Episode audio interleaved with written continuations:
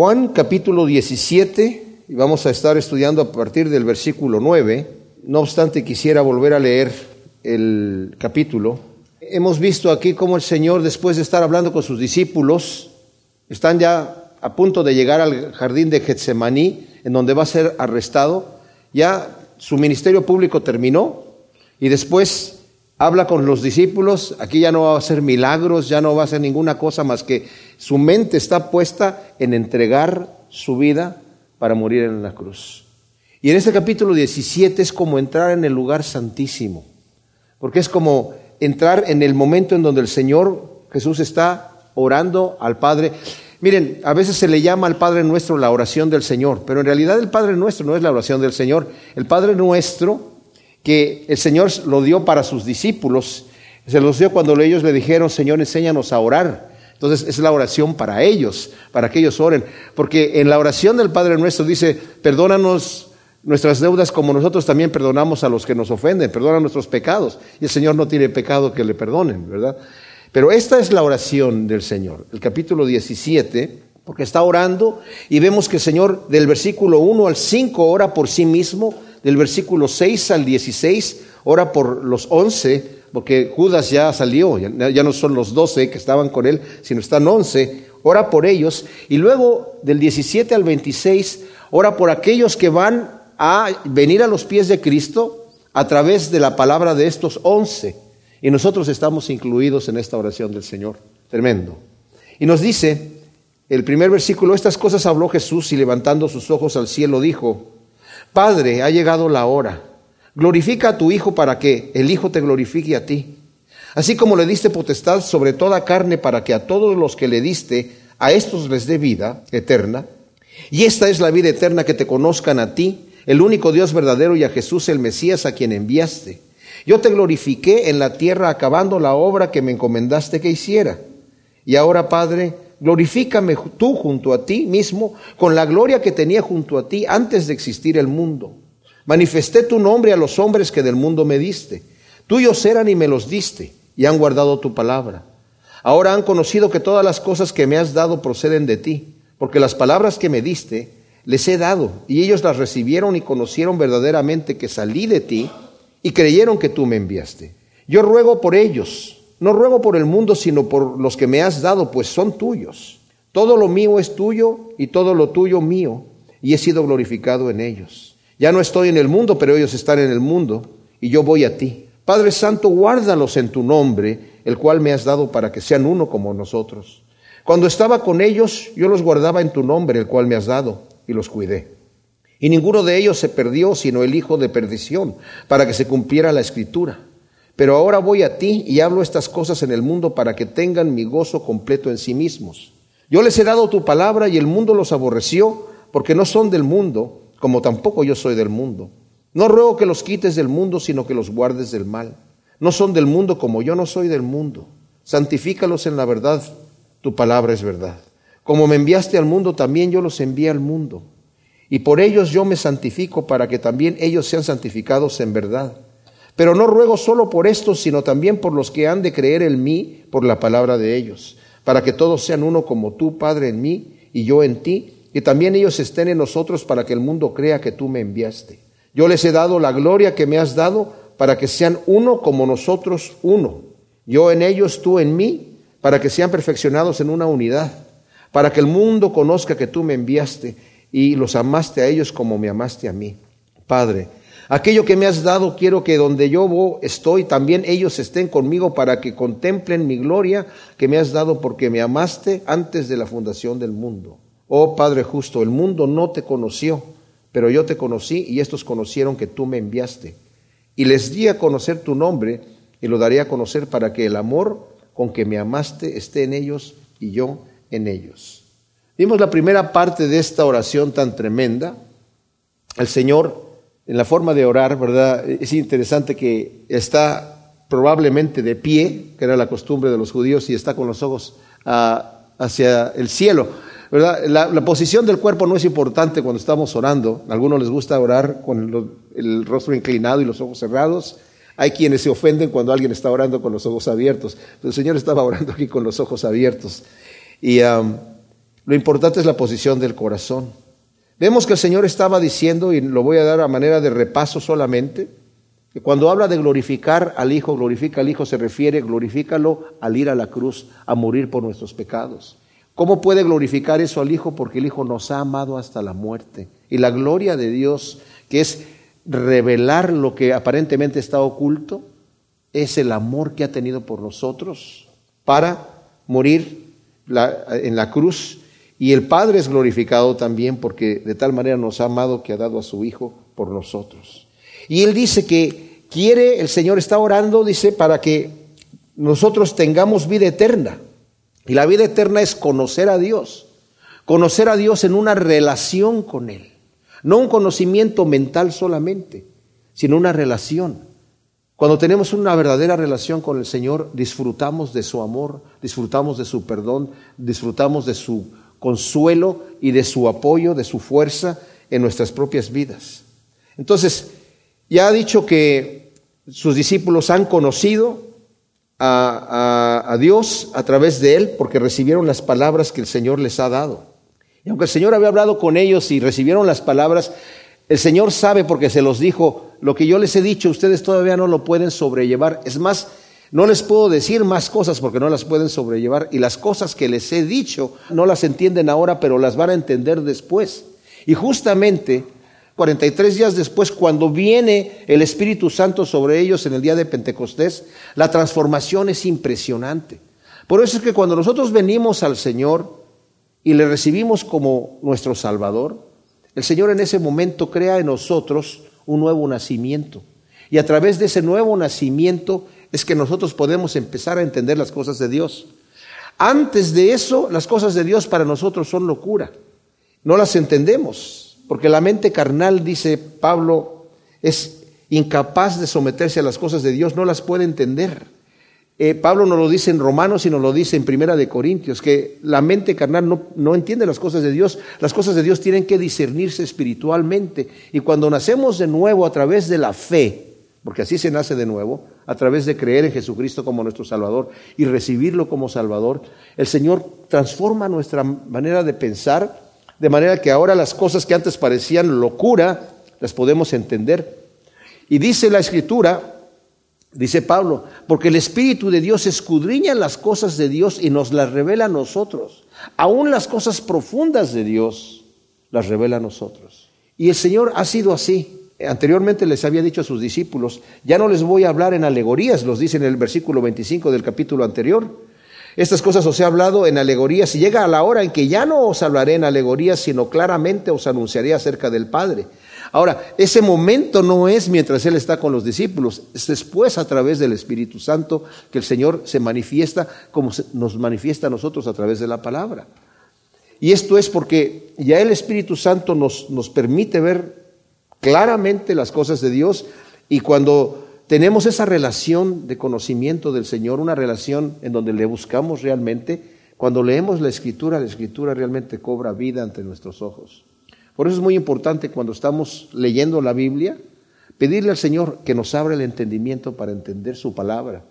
Y dice que la escritura es como el reino de Dios, es como el, el padre de familia que de un tesoro saca cosas viejas y cosas nuevas. Porque cuando leemos la palabra, cada vez que la leamos, no hay nadie que diga, pues yo ya leí la Biblia, ya, ya la entendí, ya listo, la guardo, ya está, leída está. No, cada vez que leemos la escritura, no importa cuántas veces la leamos, el Señor nos va revelando cosas nuevas y cosas antiguas. Pero entonces en el versículo 9, que es lo que vamos a estar estudiando de ahí, a partir de ahí, dice, yo ruego por ellos, no ruego por el mundo, sino por los que me has dado, pues son tuyos. Ahora, el Señor está haciendo en este momento una excepción en la oración, discriminando, diciendo, voy a orar solamente por estos, no por el mundo. No es que no le interese el mundo al Señor, Sí le interesa el mundo. Dios ama al mundo perdido. En el versículo 21 dice, para que todos sean uno como tú, Padre, en mí y yo en ti, que también ellos estén en nosotros para que el mundo crea que tú me enviaste. Y lo vuelve a repetir en el versículo 23, yo en ellos, tú en mí, para que sean perfeccionados en una unidad, para que el mundo conozca que tú me enviaste y los amaste a ellos como me amaste a mí. O sea, el Señor también va a orar por el mundo, pero en este momento está intercediendo por sus discípulos. Dios tiene un amor especial, fíjense bien, por sus escogidos. Dios ama a todo mundo, Dios ama al pecador y ama al justo, pero no es el mismo amor.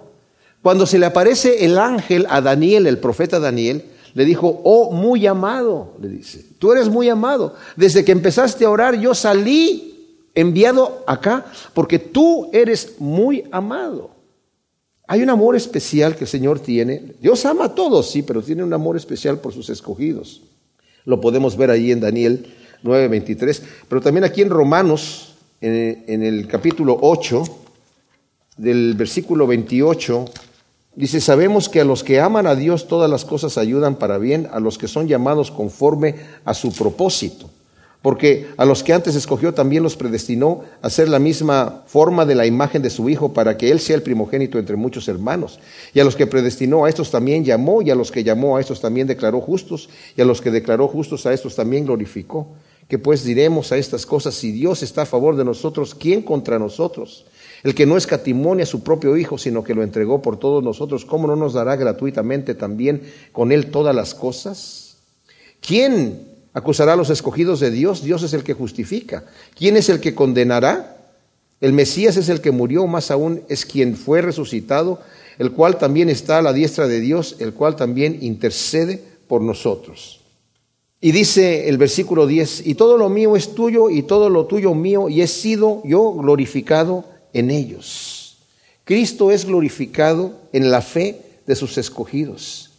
Nos dice en Efesios, en el primer capítulo, es una tremenda carta, en donde nos, nos explica, en el versículo 6, dice, para la alabanza de la gloria de su gracia que nos concedió gratuitamente en el amado. Nosotros, vamos a leer desde el versículo 3, bendito el Dios y Padre nuestro, de nuestro Señor Jesús, el Mesías, que nos bendijo en los cielos con toda bendición espiritual en el Mesías, según nos escogió en Él antes de la fundación del mundo, para que fuésemos santos y sin mancha delante de Él, habiéndonos predestinado en amor para ser adoptados hijos suyos, por medio de Jesús el Mesías, según la complacencia de su voluntad, para alabanza de la gloria de su gracia, que nos concedió gratuitamente en el amado.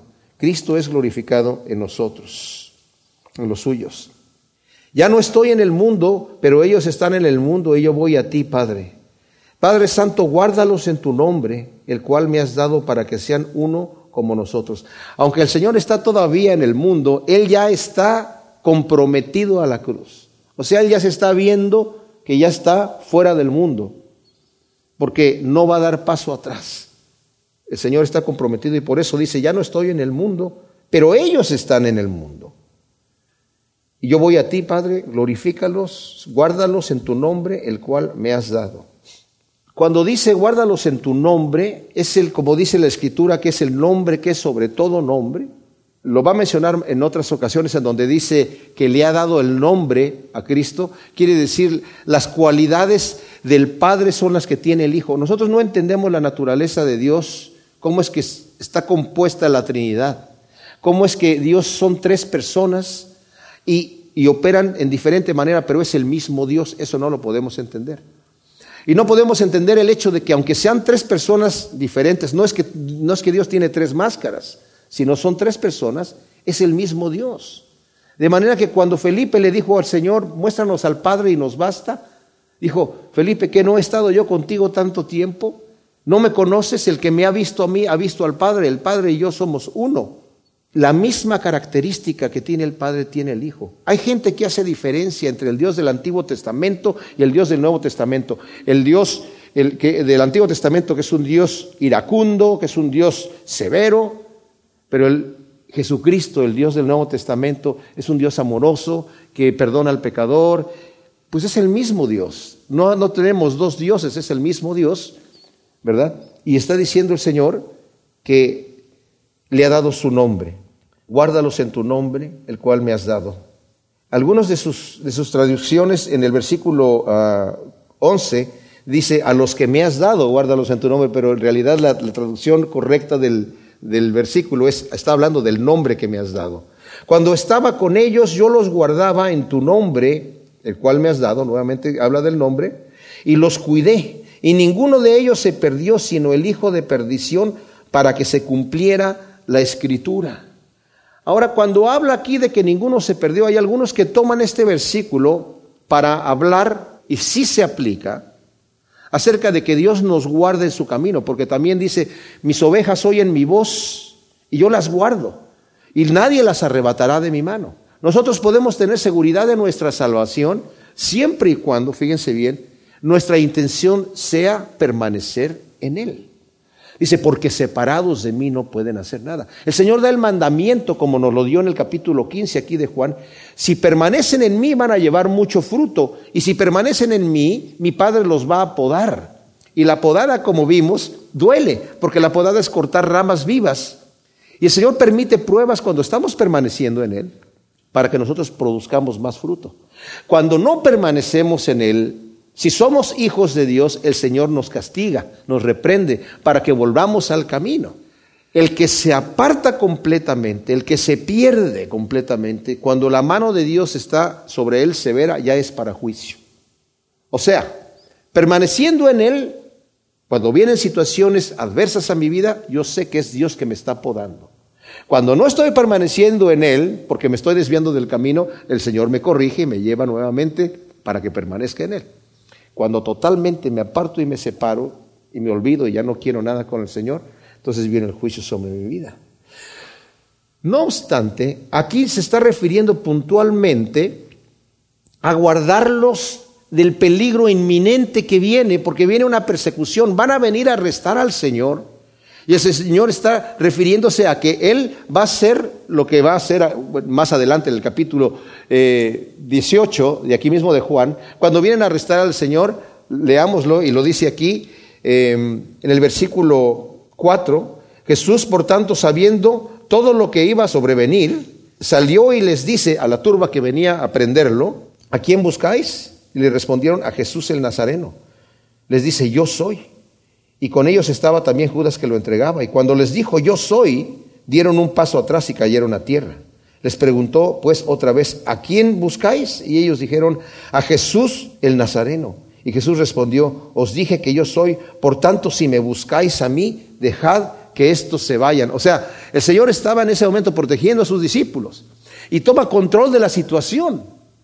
Lo vienen a aprender, podemos entender, como lo dicen los otros evangelios, que Judas le da el beso, pero también él dice, ¿a quién busca? A Jesús de Nazaret. Y dice el yo soy. Ese yo soy es el nombre de Dios. Cuando Moisés le preguntó al Señor, oye, tú me vas, estás enviando al pueblo eh, de Israel, eh, ¿cómo te llamas? Dios, ¿cómo te llamas? ¿Qué les digo? ¿Qué, ¿Quién me está enviando? Dile, y el Señor dijo, yo soy. Diles, yo soy, me envió a ustedes. Y aquí les dice nuevamente el Señor, el yo soy. ¿Quién es Jesús de Nazaret? Yo soy. Pero nuevamente dice, toman control y dice, eh, si me vienen a buscar a mí, dejen ir a estos. Y te tuvieron que cuadrar. Sí, jefe. Y salieron corriendo los discípulos. Imagínense, Pedro le cortó la oreja al siervo del sumo sacerdote. Era prohibido que un judío trajera una espada. Lo pudieron haber aprendido inmediatamente ahí y a los demás que estaban con el Señor Jesús. Pero los dejaron ir porque el Señor tenía control. ¿Y por qué digo que se refiere a esto?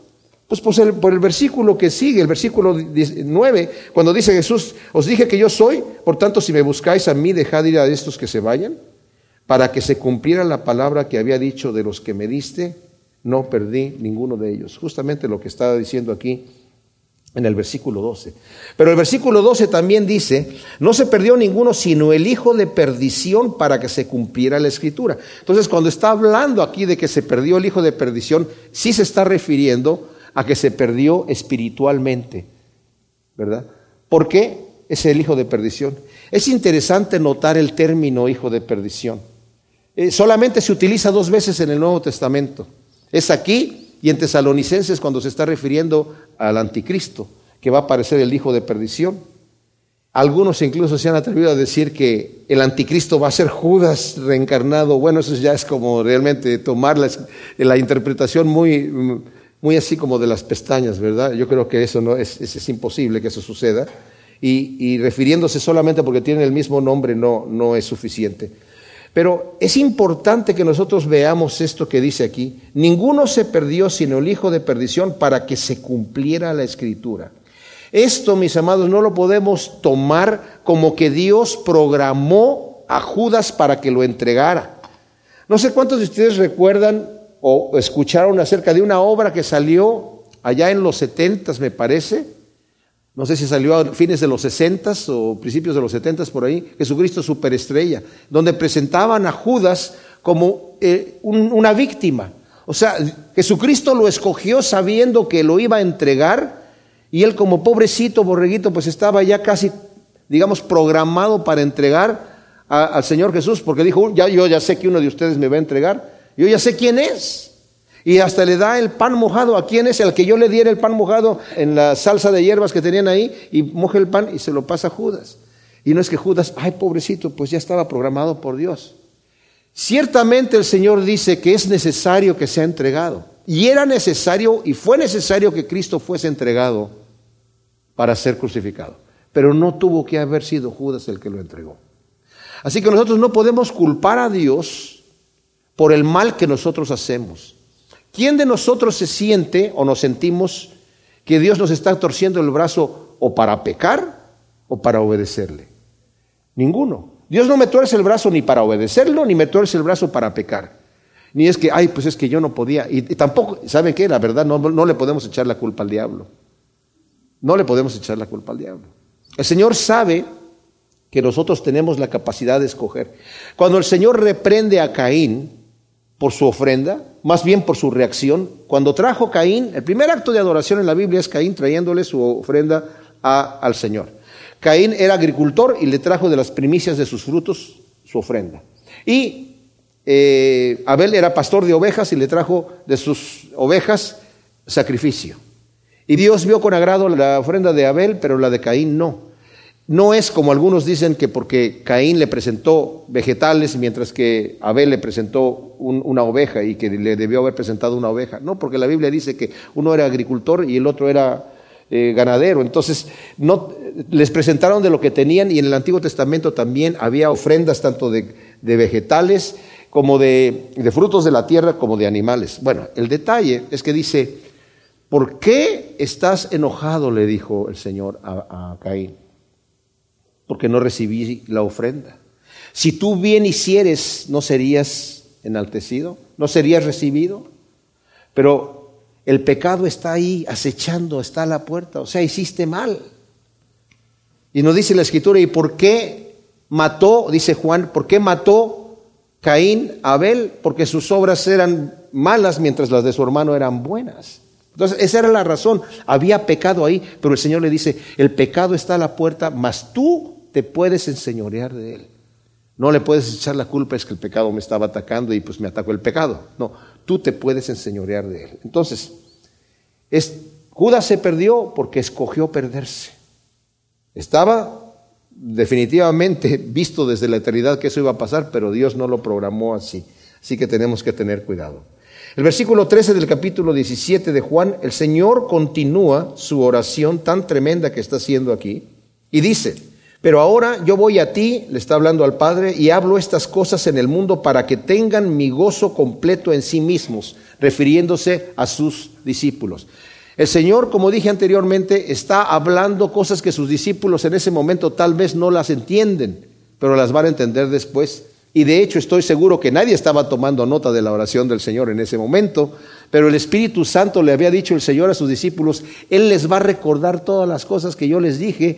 Y ahora Juan, aquí cuando es anciano, está escribiendo este Evangelio, recordando la oración del Señor tremendo. Ha de haber sido muy impactante después de que ellos recibieron el Espíritu Santo, recordar la manera en la que el Señor oró. Ha de haber sido tremendamente impactante. Y por eso dice, le estoy diciendo estas cosas para que tengan gozo completo en sí mismos. No lo van a tener el gozo aquí, lo van a tener hasta que reciben. Primero van a tener el gozo de ver al Señor resucitado. Dijo, ustedes se van a lamentar y el mundo se va a gozar. Pero después me van a volver a ver y ese gozo que van a tener no se los va a quitar nadie, absolutamente porque el gozo que van a tener después de ver a Cristo resucitado va a ser un gozo tremendo. Y después cuando el Espíritu Santo venga sobre ellos y conozcan todas las promesas que Dios nos ha dado, es que es grandioso. Mis amados, la Biblia dice que nosotros tenemos que pensar como cristianos en esas cosas y animarnos a esas cosas. Realmente el mundo está cada vez peor y las situaciones están tremendas. El, escenario para el fin del mundo ya está puesto, ya está. El trato ese que hizo China con Rusia, los enemigos de, Israel se están armando, se están poniendo ya en posición. Pero nosotros en vez de estar temblando de que ahí viene el fin del mundo, debemos estar gozosos y debemos estar gozosos esforzándonos para prepararnos para ese encuentro, porque Juan dice, el que tiene la esperanza de verlo a Él, se purifica a sí mismo como Él es puro. Fíjense cómo lo dice aquí Juan en su primera carta en el capítulo 3, Dice así, mirad qué clase de amor el Padre nos ha concedido que seamos llamados hijos de Dios, y lo somos. Por esto no nos conoce el mundo porque tampoco lo conoció a Él. Amados, ahora somos hijos de Dios y aún no se ha manifestado lo que hemos de ser, pero sabemos que cuando Él sea manifestado, seremos semejantes a Él porque lo veremos tal como es. Y todo el que tiene esta esperanza en Él, se purifica a sí mismo como Él es puro. ¿Por qué? Porque sabemos lo que dijo anteriormente en el versículo 28 del capítulo 2, y ahora, hijitos, permaneced en Él, para que cuando sea manifestado tengamos confianza y no nos apartemos de Él avergonzados en su venida. O sea, realmente si tenemos la esperanza de verlo a Él, va, nuestras perspectivas van a cambiar, nuestros, nuestras prioridades van a cambiar y nos vamos a purificar a nosotros mismos con el poder del Espíritu Santo. Nosotros mismos no podemos. Pero es un error cuando nosotros caemos en pecado quedarnos tirados. Es un error decir, yo ya no tengo remedio. Ya le he fallado demasiado al Señor, así que ya para qué, para qué me esfuerzo, para qué, para qué intento una vez más, yo no puedo. Nadie puede, pero Cristo puede. Cuando sus discípulos le dijeron, Señor, entonces ¿quién va a entrar en el reino de, los, de Dios? Él contestó, para los hombres es imposible, imposible. Pero con Dios todas las cosas son posibles. Entonces yo llego delante del Señor como dice también en Mateo capítulo 5, bienaventurados los pobres de espíritu, porque de ellos es el reino de los cielos. ¿Quiénes son los pobres de espíritu? Los que no saben cómo venir a Dios, los que no tienen nada, absolutamente no tienen ninguna credencial y no saben qué hacer para llegar delante de Dios y están así desesperados diciendo, Señor, ¿qué hago? Sé propicio a mí que soy pecador. Esos son los pobres de espíritu y son bienaventurados porque ese es el primer paso que uno da. Los que creen que tienen credenciales para venir delante de Dios se equivocan. No tenemos nada. Y el Señor es el que tiene todo. Y por eso nosotros venimos delante de Él diciendo, Señor, aquí estoy. Y yo no puedo decir es que yo soy muy débil. Señor, tú sabes. Pablo dice, pues si eres débil, el poder de Dios se va a manifestar más en tu vida por cuanto eres débil, porque te va a hacer fuerte. Pero el problema es que el diablo nos ataca diciendo, ya, ¿para qué le haces, le haces el esfuerzo? ¿Para qué agonizas para entrar por la puerta estrecha? Ahí dice que muchos van a querer entrar y no van a poder, así que tú eres uno de los que no van a, poder. Ya date por vencido. No, es un error. Ese argumento no vale delante de Dios cuando yo esté entregando cuentas. Más bien tengo que decir, Señor, no puedo levantarme, levántame, por favor. Señor, no puedo entrar, ayúdame a entrar. Y todo aquel que quiere, dice el Señor, el que a mí viene, yo no le echo fuera. Todo aquel que quiere comer del pan de vida, va a tener vida eterna. Todo aquel que cree realmente. El Señor es el que tiene la fuerza, mis amados, si no nos podemos dar por vencidos. Tenemos que animarnos unos a otros, dice la Escritura, cuanto más vemos que ese día se acerca, y esos son estos tiempos. Estamos más cerca que cuando creímos, y estos son los tiempos de, no, digamos, ya va a llegar el día más adelante, Señor, donde sí le voy a echar ganas. El que piensa así nunca va a cambiar. Les voy a decir por qué. Porque uno de los últimos versículos de la Biblia, en Apocalipsis, en el último capítulo de la Escritura, es un versículo que nos debe, poner a temblar a cualquiera. Porque dice, a ver, estoy leyendo el, capítulo 22 desde el versículo 6 y me dijo, estas palabras son fieles y verdaderas. El Señor, el Dios de los espíritus de los profetas, ha enviado a su ángel para mostrar a sus siervos lo que debe suceder en breve. He aquí, vengo pronto. Bienaventurado el que guarda las palabras de la profecía de este rollo. Y yo, Juan, soy el que oí y vi estas cosas y cuando las hube oído y visto, caí para adorar delante de los pies al ángel que me mostraba estas cosas, pero me dijo, mira, yo soy consiervo tuyo, no hagas esto. Y soy de, consiervo de tus hermanos los profetas. Adora a Dios. Y me dijo, no selles las palabras de la profecía de este rollo porque el tiempo está cerca. Y el versículo 11 es tremendo. El que es injusto sea aún más injusto, el que es inmundo sea aún más inmundo, el que es justo sea aún más justo, el que es santo sea aún más santo. Y luego dice, he aquí vengo pronto y mi galardón conmigo para recompensar a cada uno según sea su obra. Yo soy el alfa y la omega, el primero y el postrero, el principio y el fin. Bienaventurados los que lavan sus ropas para tener derecho al árbol de la vida y entrar en la ciudad por sus puertas. Fuera los perros, los hechiceros, los fornicarios, los homicidas, los idólatras y todo el que ama y practica la mentira. Y luego el versículo 17, y el espíritu y la esposa dicen, ven, y el que oye diga, ven, y el que tenga sed venga, y el que quiera tome gratuitamente del agua de la vida. O sea, la oferta está hecha para todos nosotros. Pero dice, si, si, si en este momento, con lo que el Señor te revela, no te pones a cuentas con Dios, no, te va, no va a haber un susto tan grande que te va a hacer cambiar más adelante. El que es injusto sea injusto todavía, el que practica la justicia sea justo. El Señor respeta lo que nosotros queremos hacer, pero es el momento que digamos, Señor, ayúdame, necesito cambiar, necesito que vayas quitando todo aquello que a lo cual yo me he conformado, a lo que he estado diciendo, bueno, esto está bien, no soy tan piadoso como quisiera ser, pero no estoy tan mal como aquel. Entonces, está bien, ahí, ahí me la voy llevando. No, no podemos estar así, no podemos estar así. Así quiere el enemigo, es como quiere que estemos. Entonces dice, yo les he dado tu palabra y el mundo los aborreció porque no son del mundo, como tampoco yo soy del mundo. No ruego que los quites del mundo, sino que los guardes del mal. No son del mundo, como yo no soy del mundo. Santifícalos en la verdad, tu palabra es verdad. Como me enviaste al mundo, también yo los envié al mundo y por ellos yo me santifico para que también ellos sean santificados en verdad. Ahora, está diciendo, no ruego que los quites del mundo, sino que los guardes del mal no ruega que nos quite del mundo porque nosotros tenemos un trabajo que hacer. Él terminó la obra. Dijo, la obra que me has dado la he terminado, Señor. Aunque todavía no llega a la cruz, cuando ya llega a la cruz, ahí sí dijo, está todo consumado antes de entregar el Espíritu. Pero como Él ya está comprometido a ir a la cruz, ya sabe que ha terminado su obra. Dice, yo voy a ti, Padre, pero a ellos no, no te ruego que los quites del mundo, sino que los guardes del mal. Y el detalle es este, porque sería súper, súper para cualquiera de nosotros que la Biblia dijera que en el momento que nosotros recibimos a Cristo como nuestro Salvador, ¡pum!, nos vamos al cielo. ¿Para qué nos quedamos aquí a sufrir? Contra la carne, contra el mundo, contra el enemigo. Pero el Señor nos deja aquí porque tenemos trabajo que hacer. El Señor dijo, yo ya me voy y ustedes van a hacer obras mayores porque yo ya me voy, pero no los voy a dejar solos, voy a enviar a mi espíritu a trabajar. ¿Se imaginan ustedes el privilegio que Dios nos permite obrar la obra que Él está haciendo? Él mora en nosotros para que nosotros hagamos la obra que Él hace. Él continúa trabajando a través de nosotros. Y por eso dice, no te digo que los quites del mundo, sino que los, los guardes del mal.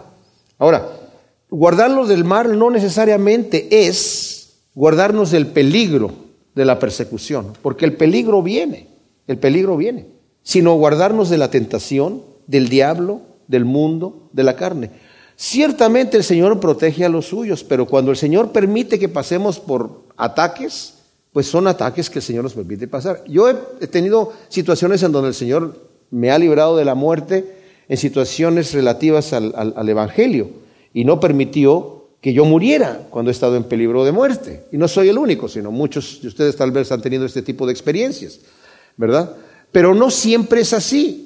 Hay gente que el Señor sí permite que, mueran o que sufran algún tipo de padecimiento, pero cuando eso sucede es la voluntad de Dios. Por eso dijo, no teman al que mata el cuerpo y después de eso no pueden hacer más, sino al que puede destruir el, el cuerpo y el alma en el infierno. Y luego dice, ellos no son del mundo, como yo tampoco soy del mundo. Ya se los había dicho antes a sus discípulos. El Señor nos dice, no podemos amar a dos señores, no podemos amar a Dios y a las riquezas. O sea, el que es del mundo tiene la meta de las cosas de aquí, de hacer sus tesoros aquí en la tierra. Pero el que tiene la, mente de Cristo tiene su meta de hacer los tesoros en el cielo. Lo he compartido anteriormente, lo vuelvo a decir ahora. El hombre natural no piensa en la eternidad. Sabe que va a morir y sabe que va a pasar a la eternidad, pero eso no importa. Ahí cuando venga, venga. No, pues, pero es que tengo que prepararme. Somos muy astutos para prepararnos para nuestro futuro aquí y planeamos a corto plazo, a largo plazo lo que va a suceder para que no nos tome desprevenido el futuro aquí en, en la tierra. ¿Cuánto más nuestro futuro eterno, que viene rápido y muchas veces viene de una manera inesperada? El Señor nos puede llamar en cualquier momento, en cualquier momento. Pablo dice en Gálatas, yo he crucificado al mundo, he crucificado al mundo por Cristo. Y la Biblia nos dice que el amor del mundo, en primera de Juan, el que ama al mundo, el amor del Padre no está en él. Por eso dice, no son del mundo. No, no, no, no están en este sistema, no están apegados al sistema. El amor del mundo es tan fuerte que saca el amor del Padre de nuestros corazones. No podemos servir, no podemos amar las dos cosas, porque el amor del Padre es tan vital que tiene que, y, y, dice que es un Dios fuerte y celoso, nos anhela completamente. Por eso dice la Escritura, tú este, no te preocupes por el día de mañana, de lo que vas a comer o lo que vas a vestir, que son, son cosas reales y vitales para tu vida. Preocúpate por el reino de Dios y su justicia y el Señor te va a añadir lo que necesitas. ¿Y por qué tan exagerada la cosa? Porque se requiere toda mi atención para ocuparme del reino de Dios y su justicia, ¿verdad? Y cuando estoy afanado por otras cosas, pues ese amor como que se sale y, no le doy el interés. No quiere decir que tengo que ser imprudente en cuanto a mi vida cotidiana y no proveer para mis necesidades. Significa que le tengo que dar la importancia que se requiere a las cosas de Dios porque son las cosas que son eternas también. Santifícalos en la verdad, dice el versículo 17, tu palabra es verdad. Cuán importante es que nosotros sepamos que es a través de la palabra que nosotros necesitamos ser instruidos. El versículo 3 del capítulo 15, ya vosotros estáis limpios en virtud de la palabra que os he hablado. La palabra nos va sanando, nos va limpiando, nos va santificando. Eh, Pablo le dice a Timoteo, toda escritura es útil para redarguir, para enseñar, para instruir. Cuando Dios nos habla, generalmente nos habla a través de la palabra. Hay gente que quiere escuchar la voz de Dios y Dios habla, pero habla a través de la palabra, ¿verdad? Necesitamos llenarnos con la palabra de Dios. Y aquí somos santificados, como dice aquí, es parte de la oración, santifícalos en la verdad en tu palabra, porque tu palabra es verdad. Como me enviaste al mundo, también yo los envié al mundo vuelve a hablarnos de lo que ya había dicho en el versículo 15, ¿verdad? De que no los quites del mundo, sino los del mal, porque tenemos trabajo que hacer. Luego dice el versículo 19, y por ellos yo me santifico para que también ellos sean santificados en verdad. El Señor se santifica por muchas razones. Una, porque Dios es santo. Santo significa apartado del mal, completamente apartado del mal. Es parte de su característica, es parte de lo que es Él. Pero aquí como hombre también, o sea, no pudo dejar de ser santo, pero como hombre también está diciendo, yo me he santificado para darles el ejemplo. Les he dado ejemplo, dice el Señor. El Señor no viene a dar instrucciones y, y, se va como un eh, cualquier jefe. Él da el ejemplo para nosotros y también para instruirnos en la verdad, se ha santificado y para poder, obviamente, redimirnos, porque sin santidad Él no hubiera podido ir a la cruz a pagar por nuestros pecados.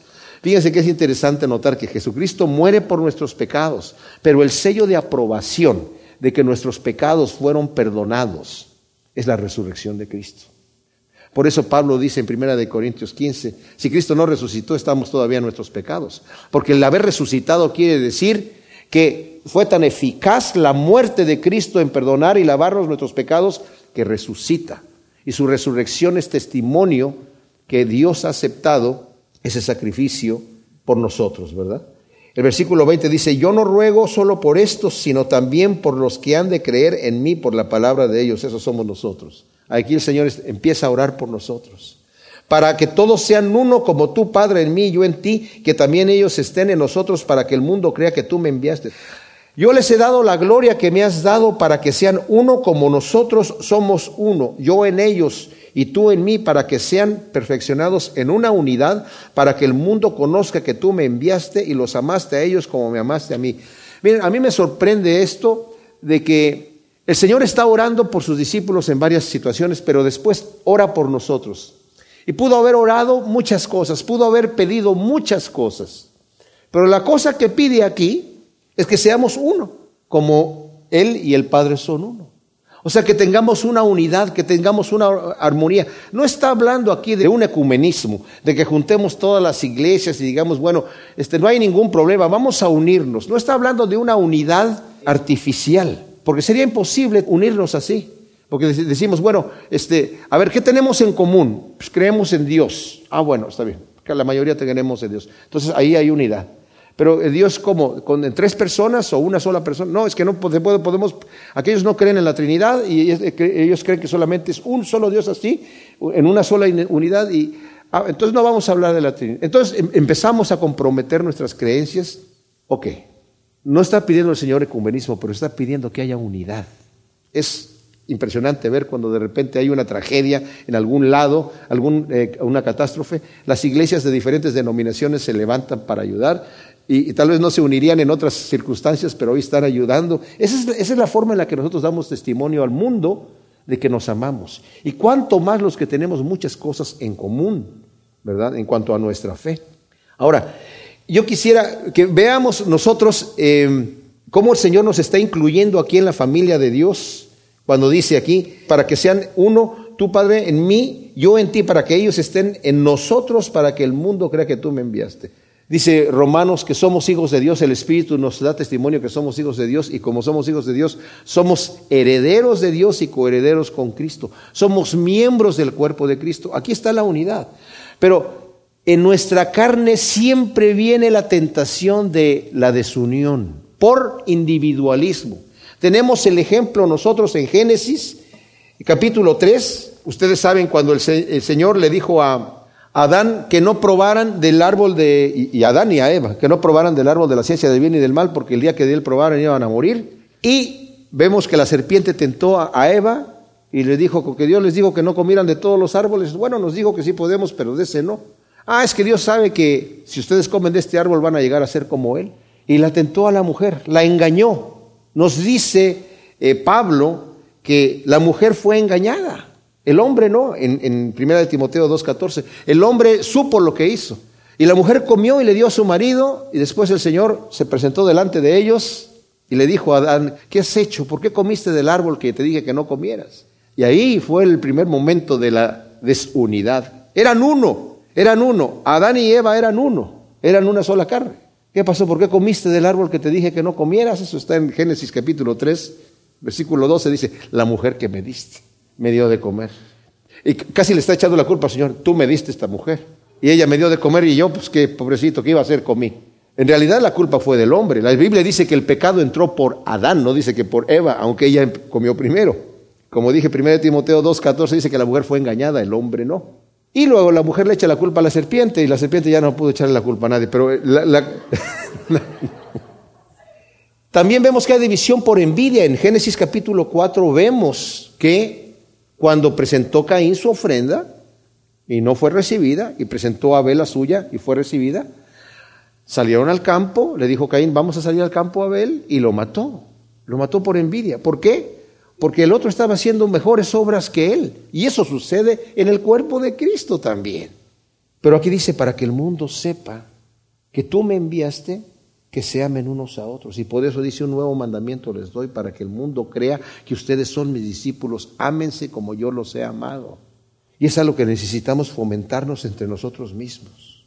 Y luego dice, Padre, aquello que me has dado quiero que donde yo estoy también ellos estén conmigo para que contemplen mi gloria que me has dado porque me amaste antes de la fundación del mundo. Oh Padre justo, el mundo no te conoce, pero yo te conocí y estos conocieron que tú me enviaste y les di a conocer tu nombre y lo daré a conocer para que el amor con que me amaste esté en ellos y yo en ellos. Cuando habla el Señor de que yo quiero que ellos vean la gloria que me has dado, no se está refiriendo a que el Señor quiere presumirnos en el reino de Dios, mira todo lo que tengo, ¿verdad? Sino la gloria de Dios en el reino de Dios es algo que, no nos podemos imaginar. ¿Qué es vivir en un entorno de santidad? En un entorno donde no hay maldad en un entorno donde no hay envidia, en un entorno en donde es más bienaventurado dar que recibir. Una vez que somos transformados aquí por el poder del Espíritu Santo, mis amados, a pesar de que vivimos en un cuerpo de carne que nos lleva y nos jala con cosas, nos traiciona, nos traiciona en la carne. ¿Qué será cuando yo estoy esforzándome, como dice Pablo en Romanos 8, gemimos, queriendo ser vestidos de, incorrupción? Y lo dice en Romanos 7, el querer el bien está en mí, pero no el hacerlo. Yo quiero hacer el bien y me sale el mal y estoy frustrado constantemente con eso, pero le doy gracias a Dios que es a través de Cristo Jesús que soy perdonado. No obstante, tengo que esforzarme a vivir en el Espíritu y es un esfuerzo, no es una cosa fácil. Pero ¿qué será cuando ya no tengamos esta carne que nos estorba? Es como aquellos atletas que están ejercitándose para correr. Un día vi en la televisión uno que estaba en unas máquinas así, que le, hacían eh, fuerza opuesta en una banda, ¿verdad? Y con, bueno, los, tenían unos electrodos, estaban midiendo, no sé qué cosa, pero era un corredor y después lo ve uno sin esa máquina que le está haciendo resistencia al movimiento, correr en la pista y es una bala.